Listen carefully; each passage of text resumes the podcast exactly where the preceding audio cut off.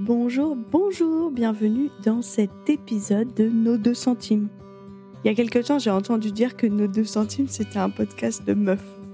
Et c'est vrai que dans l'équipe éditoriale, on est trois femmes. Donc, on, on invite beaucoup d'invités femmes. Et on a certainement des conversations peut-être un peu féminines ou stéréotypées féminines. Et hum, dans cette saison où on parle pas mal de sexualité, c'était très important pour nous d'avoir un espace où on pouvait entendre des hommes qui parlent de sexualité. Et c'est pour ça que cet épisode s'appelle Des hommes parlent de sexualité. J'étais très reconnaissante de pouvoir m'asseoir à ma table avec trois hommes sûrs et de pouvoir entendre euh, leur vulnérabilité, leurs questions, leurs assurances, leurs espérances aussi et leurs combats.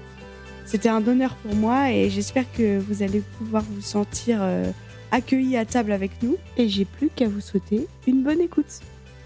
Messieurs, je suis très reconnaissante de vous accueillir dans mon salon pour cet épisode sur les hommes parlent de sexualité. Puisque vous êtes trois, vous allez vous présenter. Tu veux commencer Raymond? Oui, euh, bonjour à tous, je suis Raymond Pinard, je suis euh, menuisier, euh, des métiers. Je suis chrétien, jeune chrétien en fait, j'ai 32 ans. Euh, je commence à vieillir un peu. Euh, j'ai- découvert les seigneurs environ à 16 ans, je m'en souviens plus trop euh, des détails. C'est un petit moment, mais c'était le meilleur choix que j'ai pu prendre dans ma vie. Voilà, je viens d'un foyer, puisqu'on parle des sexualités, je pars d'un foyer, on n'en en parlait jamais. Et tout ce qu'on apprenait, euh, ça venait pas de mes parents, ça venait des, du monde, on va dire, Internet ou, ou des, des amis, etc. Est-ce que tu venais d'une famille chrétienne? Je viens d'une famille catho, euh, je pense plutôt pratiquante, mais euh, voilà, pratiquante. T'es marié aussi? Je suis marié, j'ai une fille et demie, enfin il y en a un qui va venir bientôt. Euh, je suis marié avec un- une jeune chrétienne aussi, euh, Raphaëla, euh, que j'embrasse. Et, euh, et voilà. C'est mignon. Joseph? Moi, c'est Joseph Cotte, euh, j'ai 26 ans, j'habite à Lyon, je pense comme beaucoup d'invités euh, du podcast, et je suis en ce moment en doctorat. Euh, depuis 2020, je prépare une thèse en sciences sociales qui, on va dire, s'intéresse à la façon dont l'apocalypse est euh, mobilisé dans le discours écologiste euh, contemporain. Hmm. Ça a l'air poussé. Monsieur Bravo. Ah, bah, les tests, c'est toujours très précis. Donc, euh, donc voilà, euh, un peu le, le focus sur lequel euh, je m'attarde. Euh, moi, je, pour un peu aussi détailler la perspective depuis laquelle je vais parler aujourd'hui, euh, j'ai grandi euh, dans l'église, mon père est pasteur, donc euh, j'ai baigné dedans euh, depuis tout jeune. Euh, et c'est à l'âge de 18 ans où j'ai vraiment euh, fait une démarche personnelle de foi, on pourrait appeler une conversion. Et par rapport à la vie affective et à la sexualité, euh, c'est un sujet que j'ai déjà un petit peu abordé, euh, notamment par rapport à la pornographie, au célibat, ou aussi un, un épisode de mon parcours où j'ai eu euh, des fiançailles avortées. Euh, J'en avais parlé dans un blog euh, que j'ai lancé en 2016 qui s'appelle, qui s'appelait plutôt parce que il est pas tout à fait actif, Vive sa jeunesse autrement. Et c'est des choses que j'ai repris ensuite dans, dans un livre qui portait le même nom. Voilà, et où j'en suis aujourd'hui. Euh, et ben, je suis euh, en couple, euh, tout récemment fiancé. Félicitations. Merci, ça date de ce matin. Félicitations vraiment alors Merci, merci. Euh, et voilà, et donc euh, peut-être que ça paraît évident aux yeux de beaucoup, mais euh, c'est bien peut-être bien de le repréciser. Euh, du coup, dans, dans notre couple, on, on souhaite euh, poursuivre, on va dire, l'objectif un, un peu compliqué de la chasteté avant le mariage. Donc voilà, ça pourra euh, évidemment expliquer certaines choses. Donc euh, je parlerai un peu de cet entre-deux, entre le célibat dont j'ai encore des souvenirs assez frais, parce que c'était encore il y a, il y a moins d'un an, et puis le mariage qui est un peu ce vers quoi j'avance petit à petit avec ma fiancée. Excellent. Bonjour à tous, moi je m'appelle Andrew, voilà, donc je suis américain. Ça fait bientôt 9 ans que j'habite en France, à Lyon. Voilà, moi je bosse auprès des adolescents dans une association chrétienne qui fait de l'animation, de, des colonies et des clubs et tout ça. Euh, voilà, donc sur le sujet, euh, moi je, ouais, je viens euh, d'une famille chrétienne. Euh, mes parents étaient même missionnaires à l'étranger, donc euh, voilà, j'ai grandi pays dans- euh, en Afrique. En Afrique. Voilà, donc j'ai grandi dans un contexte assez particulier. Euh, et un peu comme vraiment, euh, ma famille, on parlait pas trop de la sexualité parce que c'était un petit peu un tabou et ouais, en fait, je, moi je, je grandissais avec euh, le ouais, je pensais que ma famille était un- assez parfaite quoi. Mhm. Donc euh, ça c'est un truc, euh, enfin la sexualité c'est un truc qu'on, enfin qui me dépasse un petit peu, qu'on gère pas tout à fait, donc en fait on en parlait pas trop quoi. Donc c'était légère- légèrement un tabou. Euh, voilà, moi je me suis converti moi-même au lycée, euh, donc à l'âge de, on va dire 16 ans. Euh, voilà, donc c'est vrai que au lycée c'était là, c'était là-bas que j'étais vraiment confronté avec euh, beaucoup de, comment dire, pratiques euh, qui allaient à l'encontre de ce qu'on m'avait appris quand j'étais petit. Donc Mhm. euh, c'était ouais, c'était à cet âge-là que il fallait que moi je choisisse euh, qu'est-ce que je crois sur le sujet. Donc euh, je pense qu'on va Mhm, on va en parler. un peu plus, mais voilà. ouais. Yes. Merci. Ah ouais, j'ai pas dit. Euh, je suis en couple depuis un petit mois. Trop bien. Merci messieurs de euh, la présentation. Qu'est-ce que vous auriez eu besoin d'entendre à 15 ans sur la sexualité? Que vous n'avez pas forcément entendu On a déjà eu un épisode où Marion a répondu à cette question pendant l'épisode, mais là j'aimerais entendre la perspective masculine.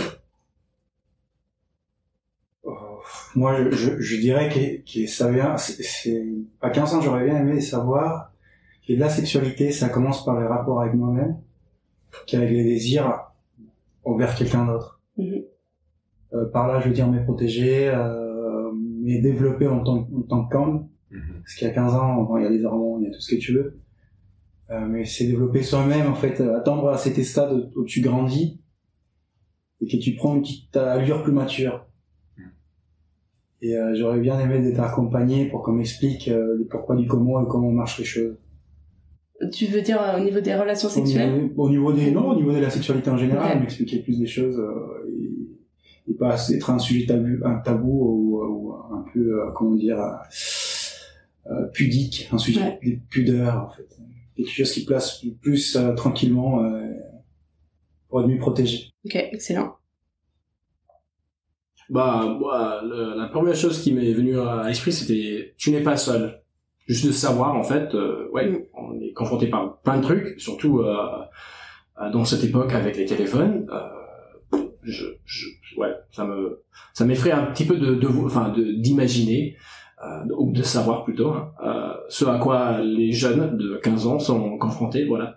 Donc juste pour, enfin, pour qu'ils sachent qu'ils sont pas seuls. Donc euh, ils voient des choses euh, bizarres euh, sur le téléphone et tout ça, bah, ils sont pas seuls en fait. Parce que si on se croit seul, euh, c'est là où les choses, euh, ça se passe mal quoi. Donc euh, on n'en parle pas et puis ça Mm. devient un tabou et puis on est coincé et tout ça. Donc euh, ouais, juste savoir, on n'est pas seul. On n'est pas seul à vivre ça Ou on n'est pas seul à... ouais, à vivre ça, ouais. Ouais. Mm. De mon côté, je sais pas si c'est tellement ce que j'aurais voulu entendre, mais plutôt euh, ce que j'aurais aimé pouvoir partager Hmm. euh, dans un cadre de confiance et d'ouverture. Euh, parce que d'un côté, en fait, j'en- j'entendais des choses tellement différentes entre mon entourage chrétien et mon entourage euh, euh, scolaire, voilà, où j'étais euh, quasiment le seul chrétien. Et donc, euh, il y avait une très forte distinction entre les deux. Euh, bah, du côté scolaire, finalement, j'en- j'entendais ce qui est assez aujourd'hui commun sur euh, quelque chose de, enfin, qui était très alimenté par la culture populaire, par la pornographie, des choses comme ça. Donc, une vision qui est assez euh, éloignée de celle qu'on, qui est promise dans, dans l'Église.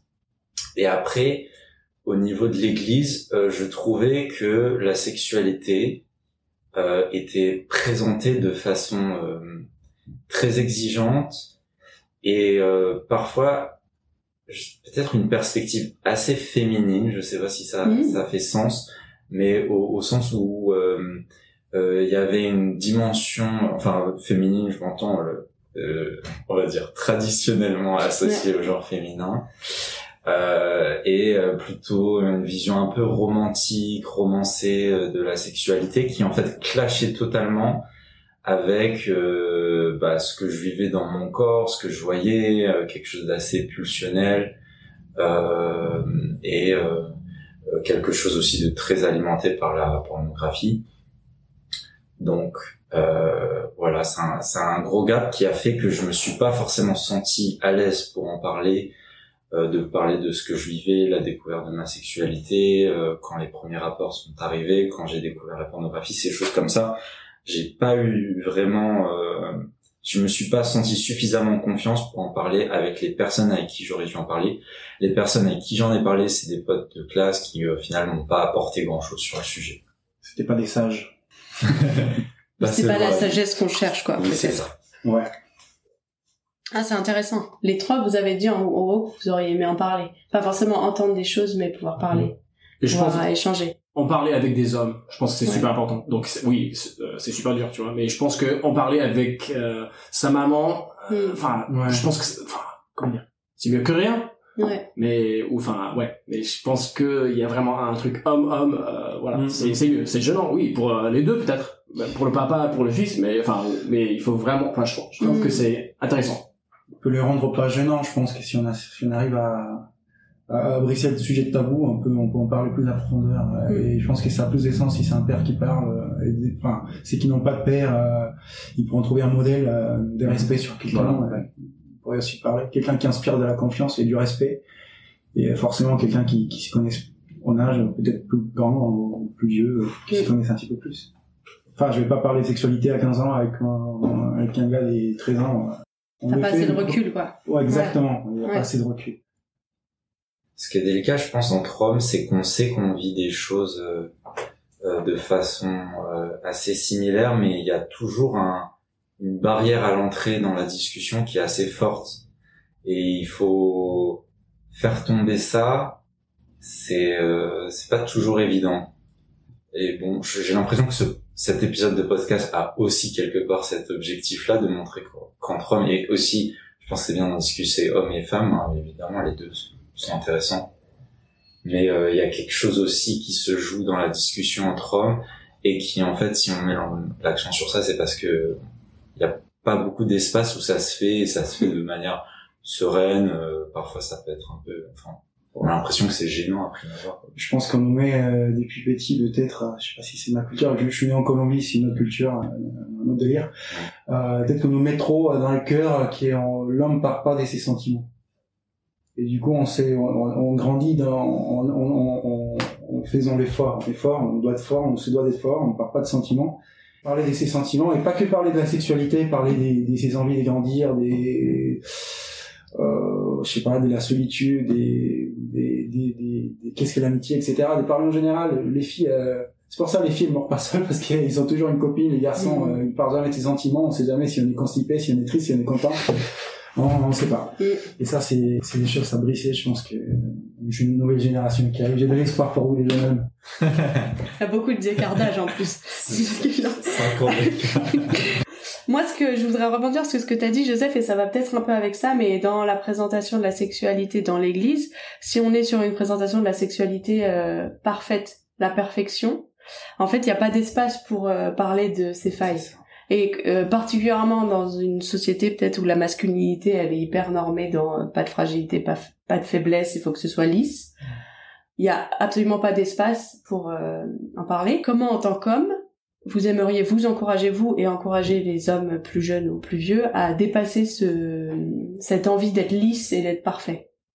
Bah, Ça met la en fait. Je pense que nul n'est parfait. Euh, qui dans, le sens sexuel, je pense qu'on a tous eu des pensées, ou des, même les pasteurs les plus grands ou les plus petits qui fait le sage. Je pense que les simples faits de parler, c'est déjà un avance énorme. C'est déjà la, la c'est briser complètement la glace. Et ces rencontres, parce qu'on a parlé avec des, des, amis, et je me suis rendu compte, euh, mince, je suis pas dans la même galère. Et ça fait du bien. Je suis, je, bah, les gars que je pensais plus parfaits que moi, et dans la même galère que moi, hmm. et ça m'a fait énormément du bien. Hmm. Du coup, euh, ça pourrait m'aider, ça pourrait me déculpabiliser parce que euh, quand on quand on fait erreur, quand on tombe, etc. C'est hyper culpabilisant et c'est c'est pas quelque chose qu'il faut nourrir la culpabilité en soi, mais il faut s'en libérer de la bonne façon, de la bonne manière. C'est pas en cachant les choses, en, en essayant, au moins essayant de lutter contre tel ou tel souci. Mm-hmm. Ouais. Pas faire l'autruche tout le temps. Ouais. Faire genre ça existe pas. Ouais.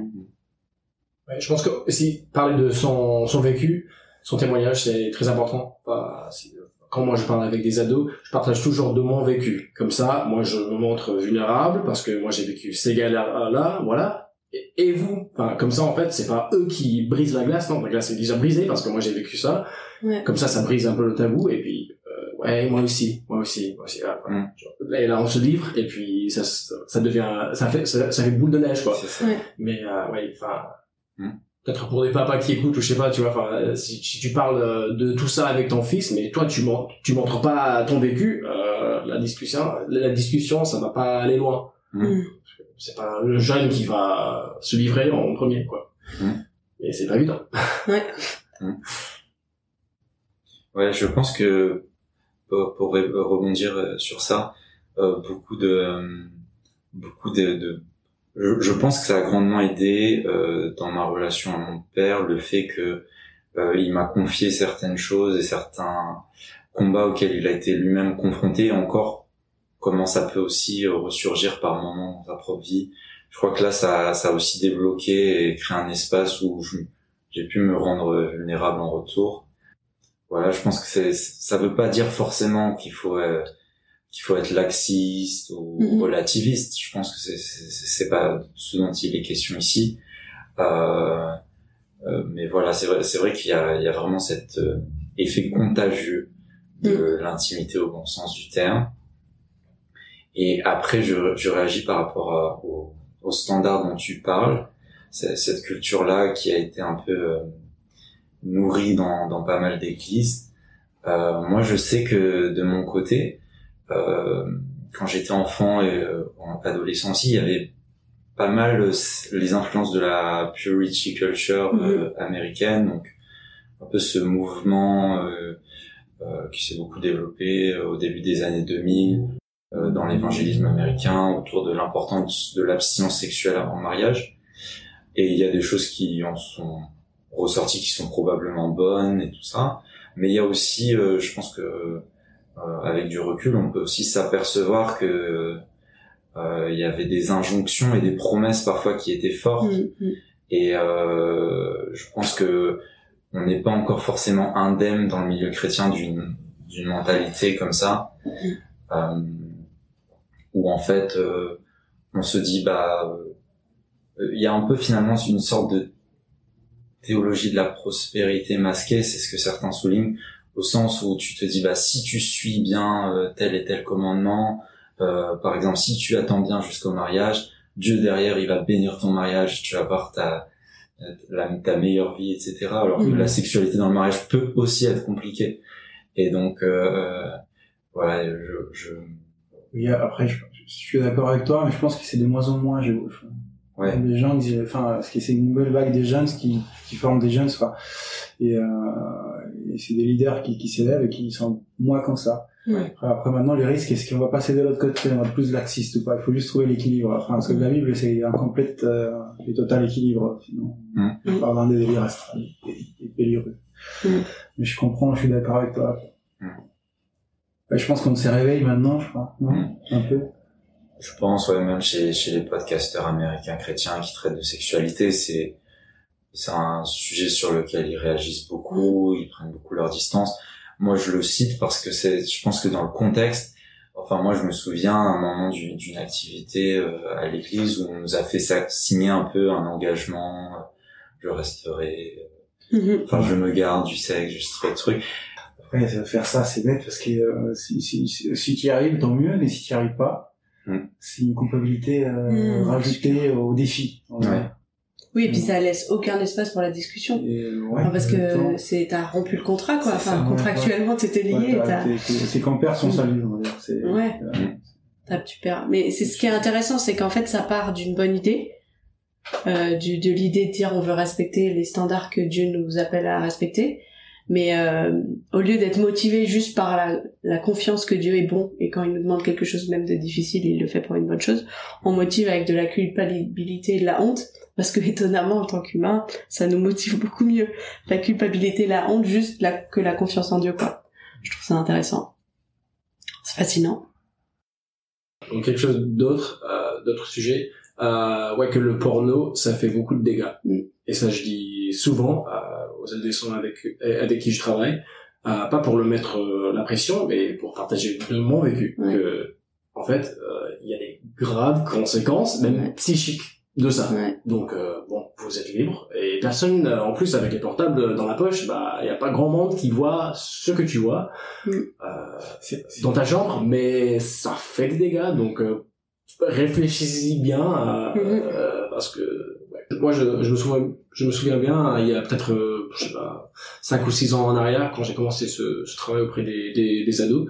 euh, moi j'avais tendance à dire à, à- je sais pas si vous avez déjà vu du porno Ouais. et tout ça et en fait aujourd'hui non j'ai dit on a tous vu Bah ça oui, bah oui, bien sûr. voilà bien ben sûr. comme ça non voilà après passons ok? Ouais. on en parle tu vois c'est pas Ouais, est-ce que est-ce que non non non, non Mm. on a tous vu ça Mm. enfin peut-être c'est pas le cas pour euh, un tel mais bon moi je Ouais. je brise déjà la glace parce que non enfin, on va on va pas perdre du temps quoi enfin Hmm. enfin avec tout ce qu'on voit marketing et tout ça oh là là les pubs Mm. euh, qui surgissent oh là là. Il y a 15 ans, on savait qu'en fait, on tombe sur ces images-là. Peut-être au début, on n'a pas choisi. euh, Ça, ça s'impose à nous parce que les adultes en responsabilité font pas leur boulot. Si on était conscient qu'en fait, tout le monde à qui on pourrait en parler comme adulte euh, sait ce que c'est comme image et qu'il y aurait pas de tabou. Enfin, je me demande à quel point la, la trajectoire changerait si vraiment il y avait ce réflexe de dire je suis tombé sur ces images et tout de suite je vais en parler et tout de suite je vais je vais aller voir un adulte en qui j'ai confiance qui va pouvoir me m'accompagner dans ça. Je me, je me demande qu'est-ce que ça changerait. L'avenir nous le dira. Je pense que c'est, c'est, je pense qu'il y a toute une génération de parents qui ont grandi, enfin, qui ont grandi avec Internet, euh, et donc l'accessibilité au, au- à la pornographie gratuite, etc. Et, et je pense que cette génération-là, j'espère qu'elle sera davantage vigilante à ça, parce que j'ai l'impression que nos parents, ils ont été particulièrement naïfs et c'est Mm, pas de leur sûr. faute c'est Ouais. que la pornographie euh, qu'ils ont connue à leur époque n'est pas du tout la pornographie que euh, les millennials tardifs ou la Gen Z Mm, avec mm, quoi elle a grandi c'était euh, euh, voilà des, des sex shops euh, des, je ne sais quoi Ouais. des, des magazines des choses comme ça Mm. euh, je pense qu'ils étaient un peu dépassés. Ouais. Et, et donc, j'ose espérer, oui, moi, moi très clairement demain, euh, si j'ai des enfants, je pense que je serai beaucoup plus attentif au filtrage, à la discussion aussi avec mes, mes enfants sur ces sujets-là.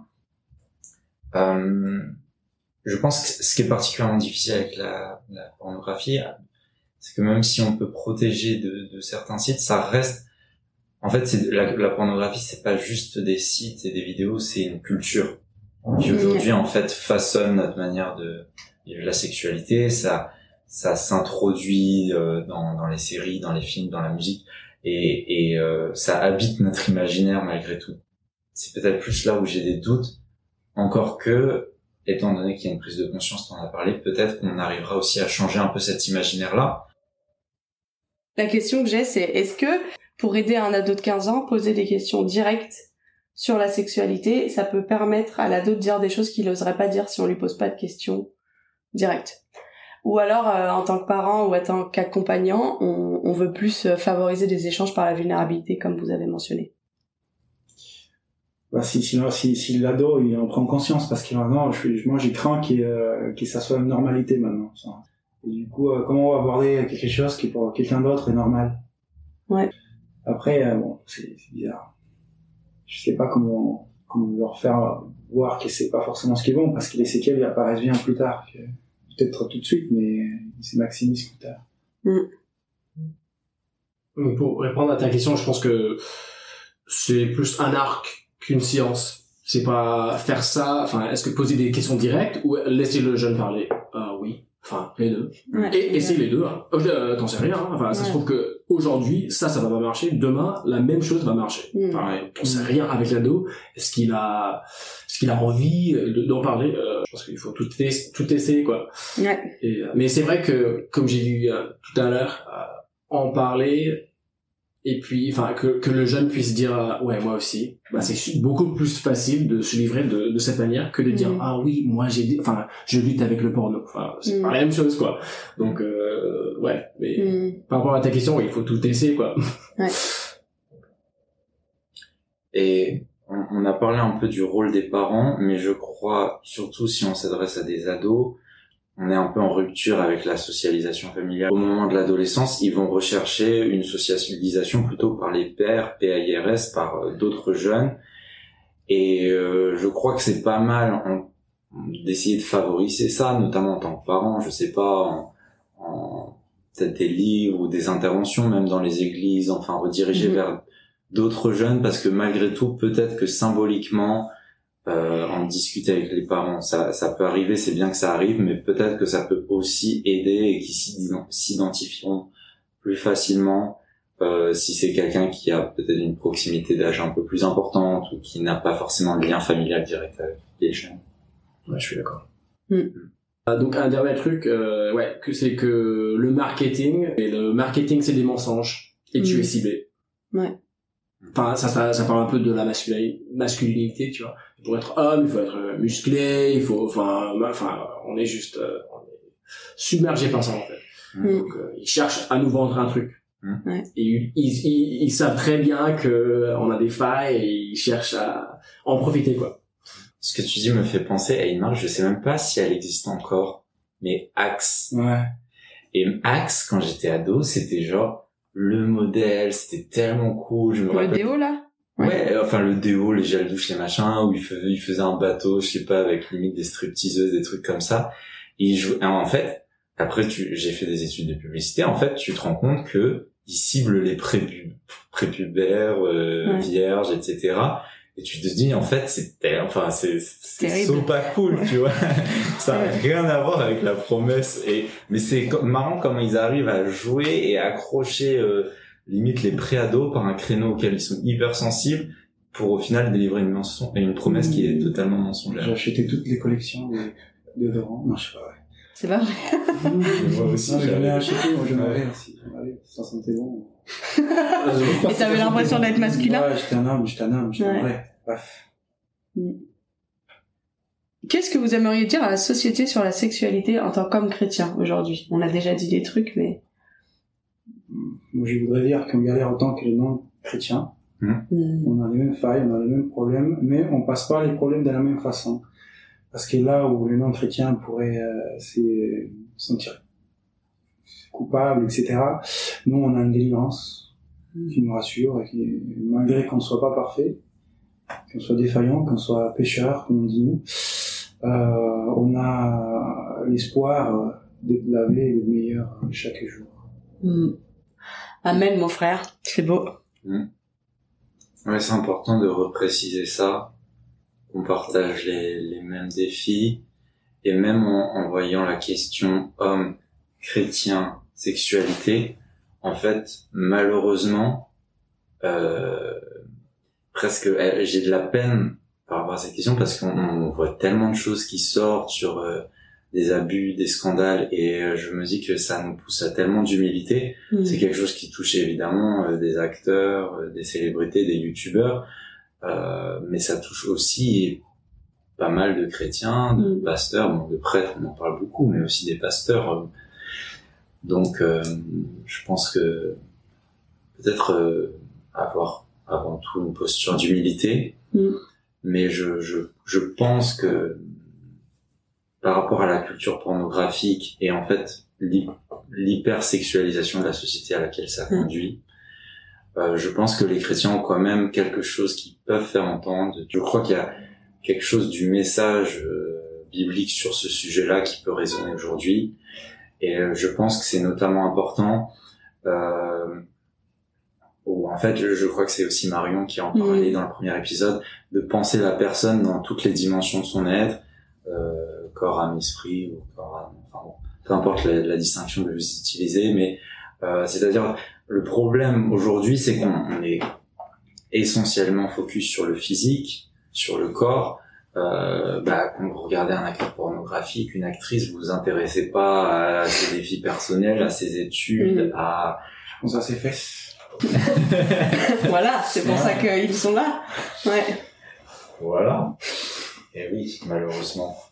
Donc en fait, de, de, de shifter et de revenir à un paradigme où euh, tu t'intéresses à la personne dans son entièreté, oui, le physique c'est important, mais tu, tu, tu vas euh, la reconsidérer comme un être complexe et complet, qui peut être aussi parfois fragile, là où la fragilité, bah, dans la pornographie, c'est pas trop ça, c'est plus Mhm. un culte de la performance. Donc je pense que c'est vraiment un changement de paradigme par rapport à notre manière de voir l'autre, de voir la sexualité. Euh, ça peut peut-être euh, nous déranger au départ, c'est pas forcément euh, ce qui nous est le plus évident, mais je crois que ça peut vraiment euh, nous enrichir dans notre vie, nous, euh, nous faire du bien, faire au bien, du bien aux autres, être un témoignage en soi pour la société aussi. Et j'espère que les chrétiens, on pourra montrer à, à nouveau que une autre vision des relations, du mariage, de la sexualité, du rapport homme-femme, euh, bah, ça peut être autre chose que toutes ces violences dont on a parlé. Mm. Et euh, je, je pense que c'est possible euh, que dans les premiers temps, enfin dans, le- dans les premiers siècles de notre ère, les chrétiens ont été reconnus pour euh, une façon de, de cohabiter, de faire société différemment, notamment euh, en séparant un peu bah, la séparation qu'il y avait entre les hommes et les femmes. C'est un fruit quand même qui a été fort suite, suite au ministère Jésus. Et j'ose espérer qu'on puisse redevenir un témoignage à ce niveau-là. On parle de la Bible et qu'est-ce que la Bible nous dit euh, sur le sujet. Euh, moi, je pense à, à Paul qui a écrit des lettres, voilà, enfin dans, dans le Nouveau Testament, euh, vers la fin de la Bible, et il, est- il dit, euh, enfin, j'oublie en fait le- euh, la phrase exacte, mais tout m'est permis, mais tout n'est pas bénéfique. Enfin, Mm. ouais, voilà. Je pense que c'est- tout à fait ça. Est-ce que, enfin, théologiquement parlant, est-ce que si je regarde le porno, est-ce que, ou si je couche avant le mariage, est-ce que je vais aller au ciel, au paradis le Seigneur? Je pense, enfin, personnellement, je, je vois pas dans la Bible que, ah oui, en fait, ça, ça, c'est the péché. Si tu fais ça, un, un, tu vas en enfer. Non, voilà. Mm. J'exagère, mais voilà. Donc, je vois pas ça, en fait. Enfin, mais quand même, même si c'est permis, là, enfin, je pense que le, euh, le, le sujet qui vient à l'esprit, c'est la masturbation. Enfin, il y a pas mal de, enfin, je trouve que même parmi les chrétiens, il y a des avis assez divergents. Voilà. Mhm. Donc, euh, ouais, peut-être, peut-être c'est permis. Est-ce que c'est bénéfique pour moi dans ma vie? Mm. euh, Qui ça construit. avec, ouais, avec mes objectifs euh, de couper tout ça, hum, Mhm. là, on se, on se questionne. Quoi. Trop. C'est un bon résumé. J'ajouterais que même euh, si on- quand tu disais on va au ciel si on consomme de la pornographie ou on couche avant le mariage, euh, la réponse est oui si on a donné sa vie à Jésus. Mais même je dirais est-ce qu'on risque de perdre la faveur et l'amour de Dieu? Et bien sûr que non, on perd pas. Je le rajoute juste parce que c'est pas juste une question d'aller au ciel, c'est aussi que même si euh, on fait des choix de vie qui sont loin de ce que Dieu voudrait qu'on fasse, Mm. on perd pas son amour, on perd pas sa faveur, on perd pas Mm. sa présence dans notre vie, on perd juste le fait qu'on est en relation avec lui euh, dans le temps présent et qu'on est en communion avec lui, mais on, on perd pas son amour, quoi. Mm. Parce qu'on serait très très fort pour arriver à Hum, rendre euh, capable Dieu de plus nous aimer. C'est le combat à vie, mais ça ne veut pas pour autant que Dieu nous aime plus. Parce Mm. qu'on fait telle ou telle chose. C'est le combat à mener. Et souvent, euh, c'est nous-mêmes qui euh, nous mettons à distance de lui Mm. par la par la honte et la culpabilité que produisent nos agissements. Tel Cavernet c'est s'en cacher parce qu'il s'était nu. Nous, on se cache parce qu'on pêche encore. Comment est-ce que vous encourageriez un homme de 20 ans sur le sujet de la sexualité? Moi, je dirais, comme je dit tout à l'heure, mais j'ai, rebondi sur ce que j'avais dit tout à l'heure, c'est, et je me permets de prendre la Bible comme exemple pour les non-chrétiens, je suis désolé, euh, mais c'est un bon livre quand même. Euh, aime ton prochain comme toi-même, quand Jésus il a dit ça, euh, on, on tient très en compte aime ton prochain, mais on oublie souvent la deuxième partie comme toi-même. Est-ce que tu t'aimes. Est-ce que tu t'aimes Mm. Est-ce que tu donnes les que tu te donnes les moyens de, t'aimer que tu sois moche, que tu sois handicapé, que tu sois beau, que tu sois désiré, que tu sois pas désiré, que tu sois gros, euh, que tu sois étranger, est-ce que tu t'aimes Mm. Et par l'amour là, je vais pas dire l'amour euh, qui, qui remplit l'ego, euh, je veux dire par là l'amour qui te met en valeur en tant que personne. Est-ce que t'es un homme construit à 20 ans euh, Je pense pas complètement, et même maintenant à 31, je crois que j'ai 31, euh, je ne le suis pas encore mais s'aimer soi-même, c'est euh, mieux comprendre d'où on vient, d'où où on va. Euh, c'est mettre en valeur, comme j'ai dit, c'est s'entourer des, des, des, bonnes personnes, c'est des s'arrêter de laisser faire du mal, c'est d'arrêter s'arrêter de laisser punir parce que t'es célibataire à 20 ans, mec, ta vie est devant toi. Enfin, à 20 ans, je croyais que ma vie allait finir dans les prochaines années parce que j'avais pas ça ou j'avais pas ci. Euh, non, non, c'est c'est c'est vraiment la vie m'a surpris tellement des fois. Il y a j'avais 19 ans, j'étais même pas là, et dans 10 ans, c'est que se passait tellement des choses que, que j'aurais pas cru que j'allais grandir autant. Enfin, dans le sens que, pas, pas justement pas des Lego, j'ai appris à m'aimer, j'ai appris à me comprendre, j'ai appris à me pardonner. Euh, J'essaie de me pardonner tous les jours, même si c'est compliqué. Et, euh, et, et, si tu penses que t'as pas de la valeur, euh, tu t'es trompé tellement, tu t'es trompé, mais je pense que c'est c'est la chose la plus mensongère que tu peux te dire. T'as tellement de la valeur. Et, euh, et je veux te dire que, que même si t'es seul ou pas, et à 20 ans, euh, tu peux grandir en, pas, pas, que le côté sexuel, mais de tellement manières. 20 ans, 20 ans, purée. Je t'encourage à garder les filles de 20 ans. On a plus de nos 20 ans, hein. Ils sont loin. Ouais, je commence à avoir mal au dos et tout. je, je rebondis sur ce que tu dis je, je trouve que s'aimer soi-même, c'est pertinent sur ce sujet-là parce que bien souvent, dans la façon dont la sexualité est envisagée aujourd'hui, on a beaucoup parlé de la pornographie, on pourrait parler aussi euh, de tout ce qui est appli de rencontre au sens un peu de enfin des, des, des, rencontres rapides voilà avec une sexualité rapide qui n'est pas durable etc et je, crois que là peut-être une question qu'on peut se poser c'est est-ce que ça m'amène du plaisir ou est-ce que ça m'amène de la joie? Et le plaisir, certes, je pense qu'on est beaucoup à reconnaître que à un moment, un instant T, regarder de la pornographie ou avoir un rapport sexuel euh, avec euh, une fille, un gars que tu connais pas, euh, ça t'apporte du plaisir. Mais est-ce que tu vas en ressortir nourri, édifié? Est-ce que ça t'est euh, est-ce que euh, tu vas en retirer de la joie qui la joie qui est un sentiment plus durable? Euh, je crois que c'est une bonne question à se poser et on pourra voir qu'en fait finalement est-ce qu'on s'aime réellement quand on cherche ça? Ou est-ce que on n'est pas avant tout dans une trajectoire destructrice à se à se diminuer en fait par rapport à qui on est réellement? Est-ce que est-ce que une fois que j'ai regardé euh, une heure et demie de vidéo euh, qu'il est 2h15 du matin euh, est-ce que je me sens euh, plus épanoui plus vivant euh, plus plus déployé dans mon destin dans mon aventure de vie enfin je, je sais mm. C'est beau ce que tu dis. je me suis envolé dans des trucs. C'est vachement lyrique et tout, mais, mais non, mais on, on est saisi de, des mots que t'as dit et du coup il y a un silence qui s'installe. C'est beau, c'est important.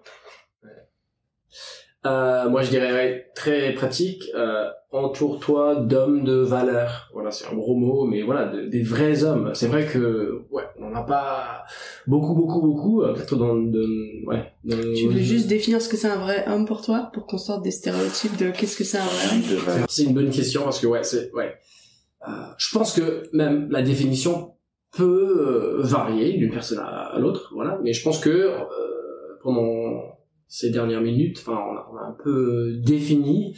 Euh, voilà quelques caractéristiques de, de d'un homme comme ça quoi un vrai mhm. homme quoi enfin et surtout pour moi le, gros critère c'est de pouvoir parler de nos galères euh, voilà et euh, surmonter notre orgueil en fait euh, personne n'est parfait euh, voilà mais on peut être homme et imparfait parce que hein, on est tous imparfaits ouais. voilà quoi mais ouais mais je pense que c'est ouais c'est un peu un travail de toute une vie hein. Trouver des vraies amitiés des vrais liens trouver des mentors des personnes, enfin des, des, des, des hommes euh, euh, modèles quoi qu'on peut suivre euh, leur exemple et tout ça. C'est pas facile mais c'est pas pour autant qu'il faut lâcher parce que c'est trop dur et tout ça. Mm. je, pense que c'est très important surtout euh, quand t'es plus ado. Bah là en fait t'as besoin de enfin ouais d'un entourage quoi un entourage sain et inspirant et qui va te tirer vers le haut quoi pas vers le bas quoi. Mm. Et on peut commencer avec une personne, une personne qui est vraiment euh, clé et utile euh, pour nous dans cette démarche. Et puis ouais, si on en a deux, trois, super. Mais est-ce que vous avez d'autres choses pour encourager les hommes de 20 ans sur le sujet de la sexualité? Qui consent lui, qu'il soit cohérent? Si jamais le ça, ça peut marcher pas, si jamais il est dans la quête de trouver une, un, partenaire, un partenaire qui soit cohérent en prenant soin de lui, mais euh, pas pour chercher quelqu'un d'autre, mais plutôt pour ça, pour se former lui. Enfin, on prend un bain, c'est c'est doucher par exemple, ou, euh, ou euh, des choses basiques mais importantes. Voilà, ouais, enfin, mm -hmm. par les basiques, c'est c'est c'est trouver des centres d'intérêt, faire un peu des sports ou pas forcément, mais enfin s'aimer, enfin c'est parce que parfois il faut être cohérent dans la vie. Je pense qu'à 20 ans, par exemple, moi je voulais une femme très belle, parfaite, etc. Mais je faisais aucun effort. Enfin, il doit m'aimer comme je suis parce que je suis gentil. Ça ne marchera pas. Enfin, j'ai une très belle femme maintenant, et c'est pas pour, c'est pas pour ça qu'il est.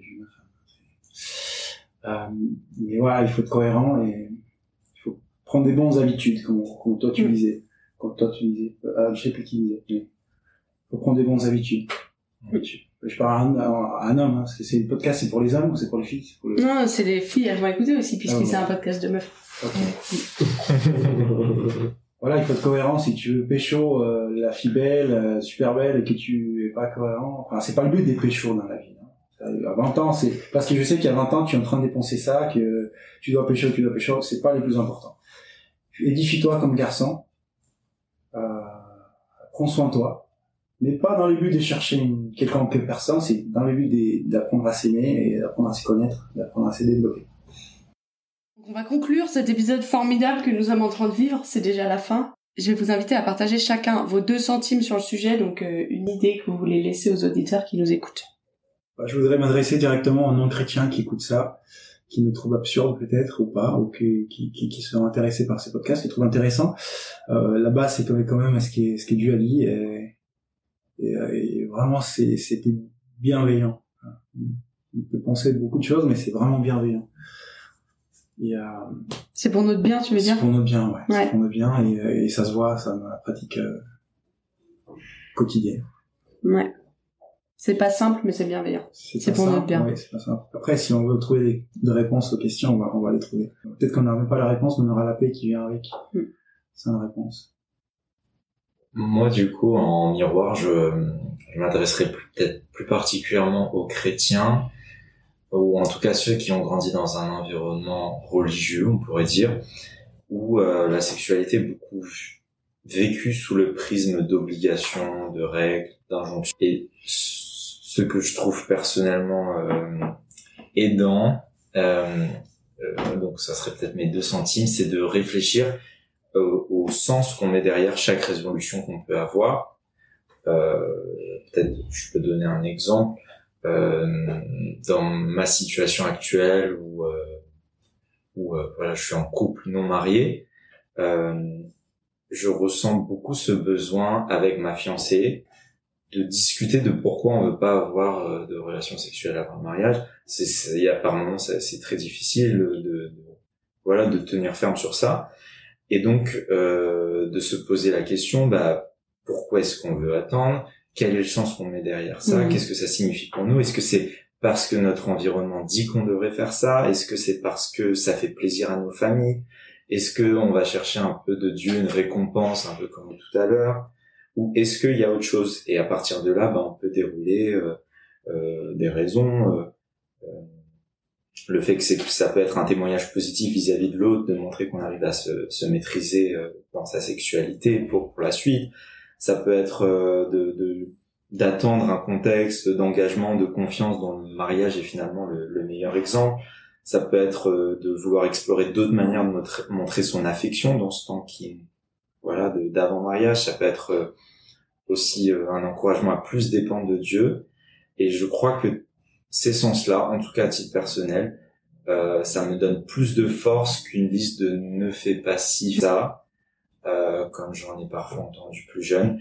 Et du coup, ça me fait penser plus largement à notre manière de vivre notre foi. Est-ce que on est, on voit dans la loi euh, une fin en soi, une finalité en soi, ou est-ce que c'est pas un indicateur qui est posé là pour notre bien, comme tu Mm. disais, et qui pointe vers une réalité plus grande Et c'est, je pense que c'est vraiment le message aussi de Jésus dont Mm. on a beaucoup parlé.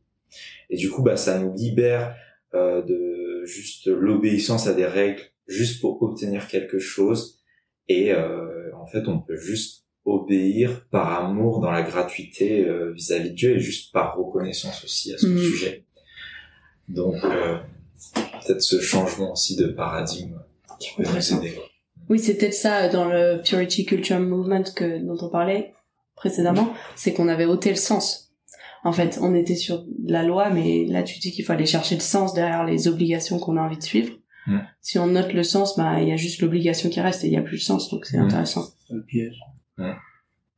Et peut-être pour réagir à ça aussi, c'est c'est peut-être pas très politiquement correct et je m'excuse par avance, mais parfois faut presque se poser la question et pourquoi pas? Ouais. C'est pas parce que en soi j'encourage les gens à le faire, mais c'est pour un peu, euh, j'allais dire déconstruire le mot et peut être connoté euh, négativement aujourd'hui, ça dépend, mais déconstruire un peu euh, euh, vraiment des mauvaises raisons de, de, de suivre quelque chose pour vraiment construire quelque chose derrière euh, qui va faire sens et auquel on adhère véritablement et qui sera pas vécu du coup sous sous le prisme d'un fardeau. Ouais. Je pense qu'on peut avoir peur du et pourquoi pas et de, des chemins euh, de ne pas savoir où on va finir, mais je crois que si on le pose vraiment avec Jésus et dans le cadre d'une communauté aussi de, de chrétiens et d'hommes- d'exemples, d'hommes ou de femmes mo- modèles, je pense qu'on n'a pas besoin d'avoir peur du et pourquoi pas. On aurait plutôt, je pense qu'on aurait plus peur si on se le posait jamais la question.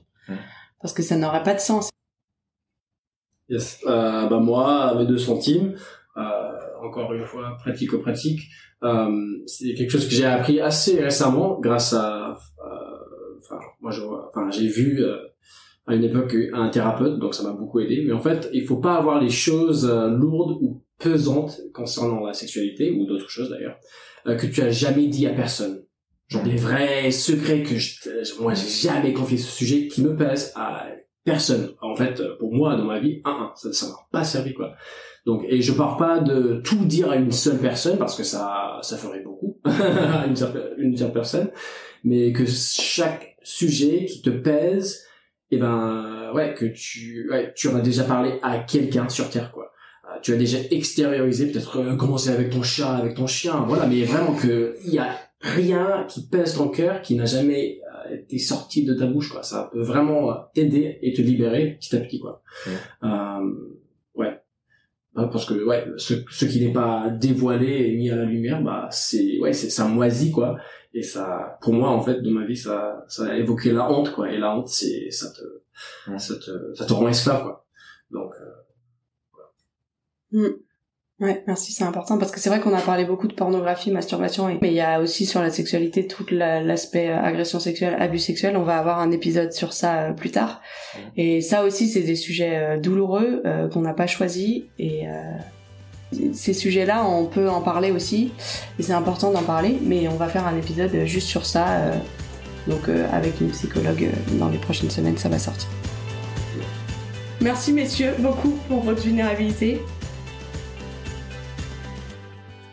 Ils sont chouettes, hein Merci d'avoir écouté cet épisode jusqu'au bout.